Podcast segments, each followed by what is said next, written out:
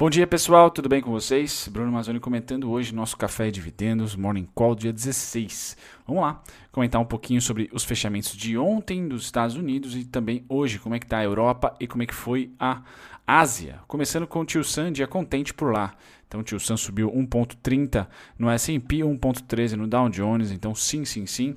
Ontem um dia, vamos dizer assim, ameno em notícias, tá? Porém muito hoje, né? Hoje é um dia muito forte em notícias, tem bastante, noticiários por lá tanto relacionado a petróleo, estoques de petróleo, como também a política monetária. Então tem FONC comentando hoje. Eu vou trazer o calendário econômico para vocês. O café vai ter Tegar, né, um fundo imobiliário, que eu vou fazer aqui né, uma ressalva para quem tem o board da Blue Star, tá? acessar o relatório do Tegar, que está muito bom da Eleven.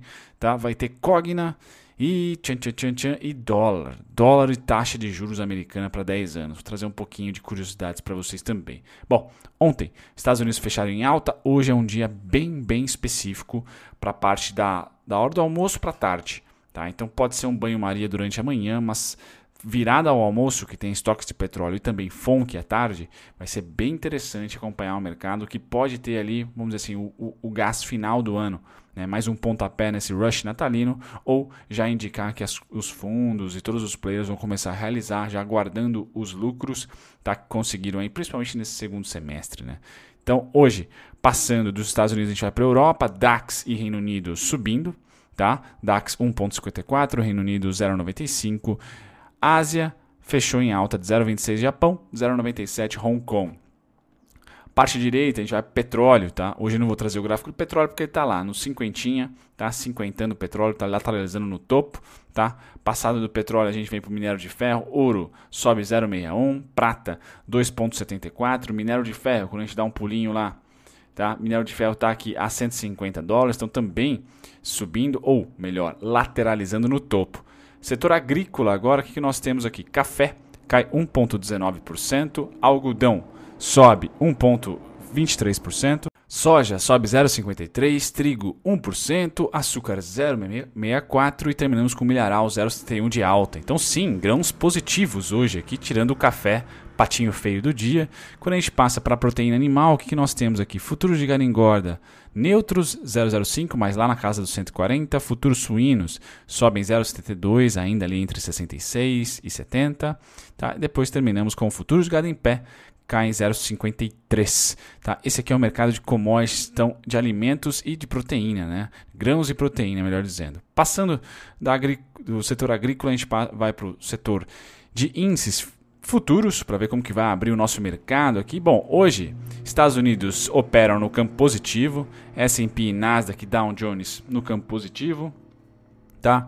Nikkei neutro, tá? DAX 1.48 de alta. Então sim, a gente deve parear aqui o tio Sam, 1.37 fechamos ontem o mercado futuro e os índices dos Estados Unidos fecharam 1.13, 1.29. Então a gente está ali mais ou menos que correlacionado com o S&P. Hoje o S&P está abrindo no campo positivo, perdão, está negociando no campo positivo pela manhã, tá? Um delayzinho eu tenho aqui, mas está na parte positiva. Então a gente deve ter uma abertura hoje, a, vamos dizer assim, lateral para cima. Para você que opera índice futuro, dia de rolagem hoje, tá? Tome muito cuidado, tá? É sempre muito chato operar índice futuro, mas hoje deve ter um, um mercado muito parecido com o de ontem.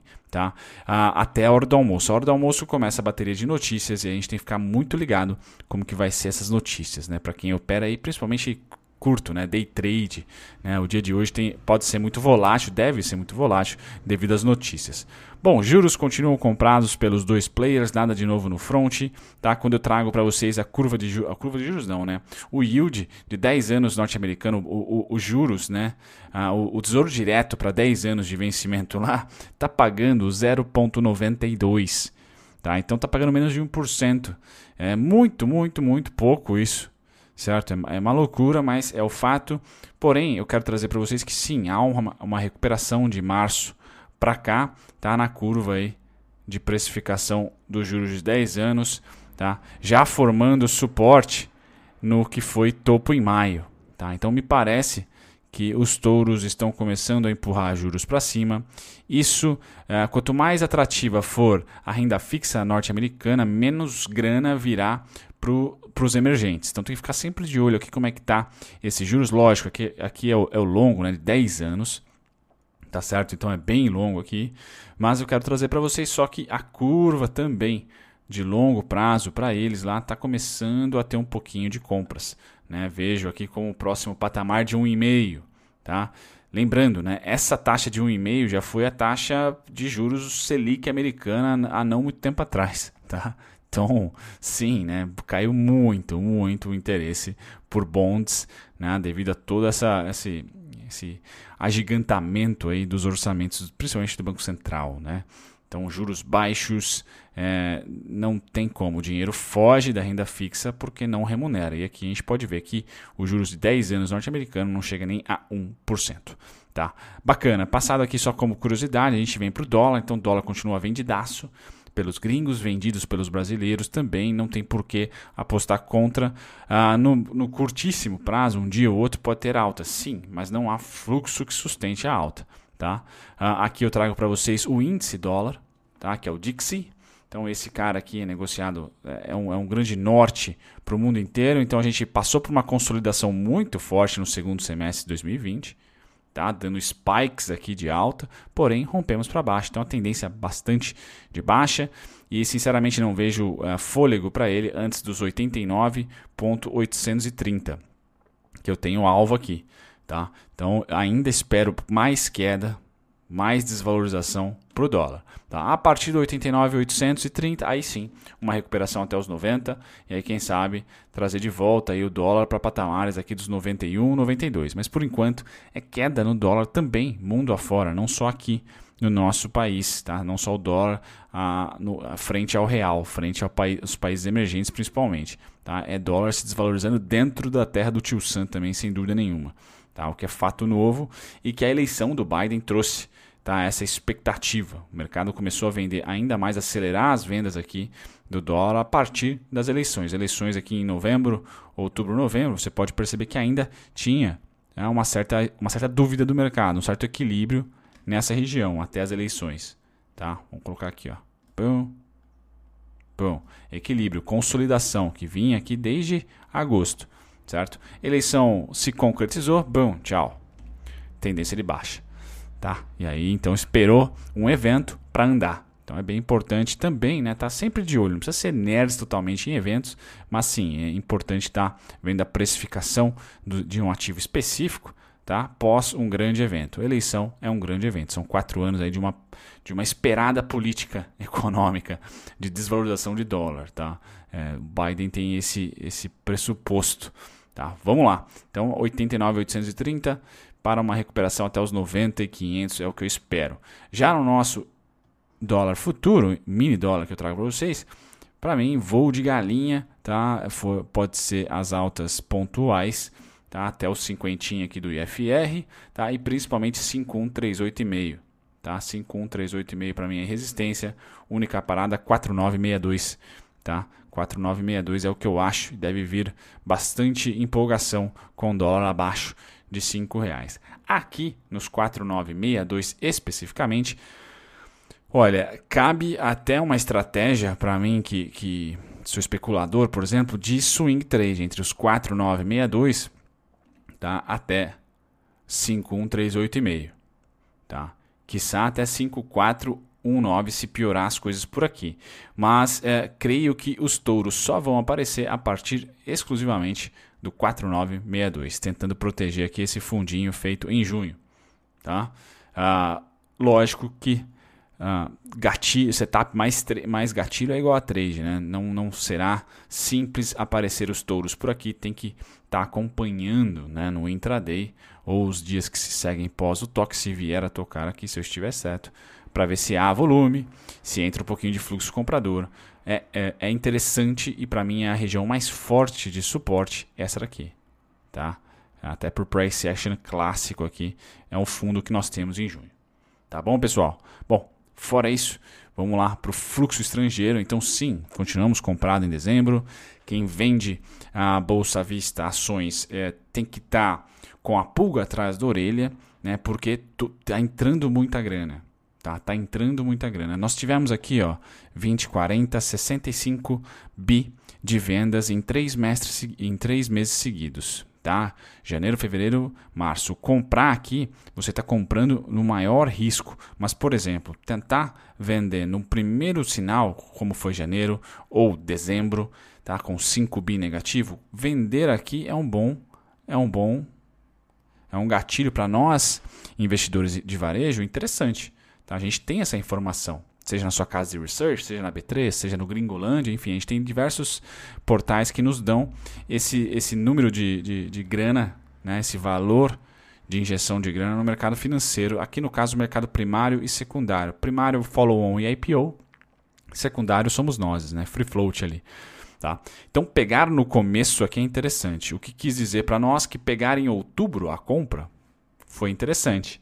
Surfou surfando em novembro, tá? Surfando também em dezembro, tá? Não abrir posição em dezembro é como, por exemplo, nós estamos um, dois, três meses, é como você está abrindo posição de venda entre fevereiro e março, tá? Lógico que março foi um, um mês catalisador de venda, tá? E foi um evento muito forte que você pode, mesmo ter, tendo aberto posição em março, ah, algumas ações caíram ainda mais em abril, maio, só que não a maioria. Tá? Então a inversão de fluxo aqui é sempre, é sempre o mais bacana. Tá? Para nós que somos sempre atrasados, rubinhos, né? nós sardinhas aqui, varejo. Tá? Já a continuação é sempre interessante estar posicionado. Tá? Então tem que tomar cuidado. Ah, vou abrir uh, posições compradas agora. Hum, tem que escolher, tem que ser um stock picker, porque a maioria já está já tá surfando uma ondinha de recuperação, até as bombas certo? Então a virada do, do fluxo é sempre o mais legal, tá? Sempre o mais legal. Né? Você pode falar assim, pô, o, o fluxo deu, deu uma pseudo virada aqui em junho, tá? Beleza, tá? Aqui a gente pode ter tido um sinal falso de uma compra em junho, tá? Mas nós tínhamos agosto logo no, no, no retrovisor ali, tá? Com o segundo tri computado. Então será que era uma boa a gente aportar aqui durante esses meses?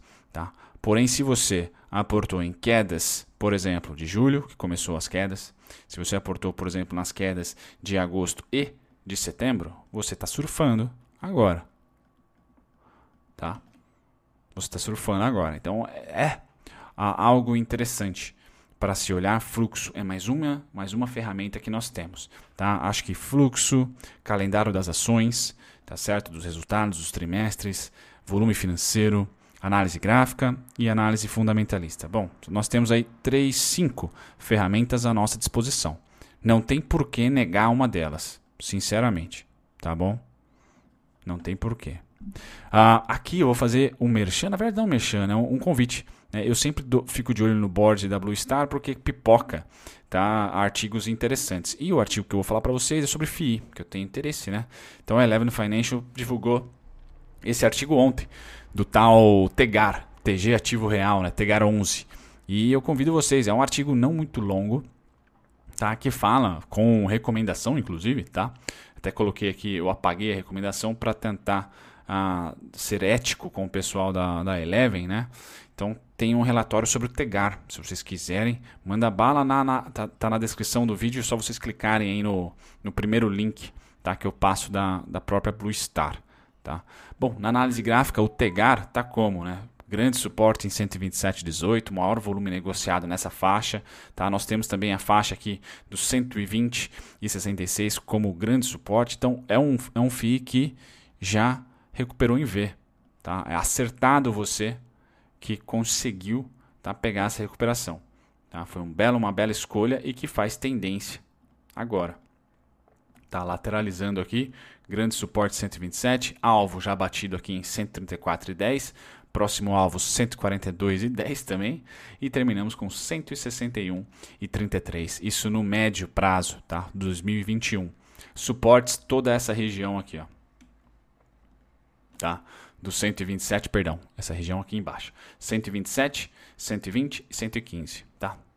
Essa aqui, então, análise gráfica simplória do Tegar. Parabéns para você que pegou esse FII lá em março, por exemplo. É uma recuperação muito interessante. E mesmo você que tinha ali em janeiro já está com uma, com uma rentabilidade. De março para cá, quase 87%.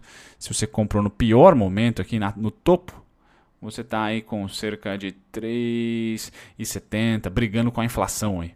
Tá certo? Brigando com a inflação, mais dividendos, você deve vencer a inflação, no caso do Tegar. Tá bom? Bacana, passando aqui, Cogna muda o foco para digital e lança Marketplace. Então, sim, Marketplace é onde você tem maior a chance de conseguir, uh, primeiro, sponsor, né? conseguir as pessoas que patrocinam, propaganda, publicidade com custo baixo. E é onde tem a maior, maior fonte de, de receita vindo de venda, né? vindo de, de margem de venda. Então a margem líquida é maior.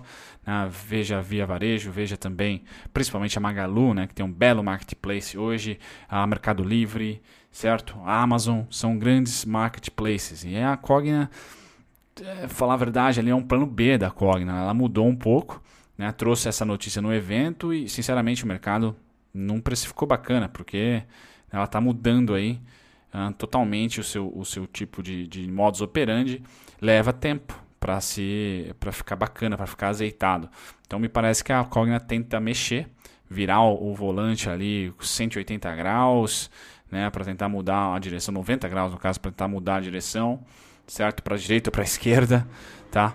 E aí demora um tempo, o mercado precificou bem xoxo essa, esse Cogna Day, tá? No Price Action, se o mercado não gostou de fato, a venda será maior do que a atual, tá? Que é essa daqui, ó. Tá no preço.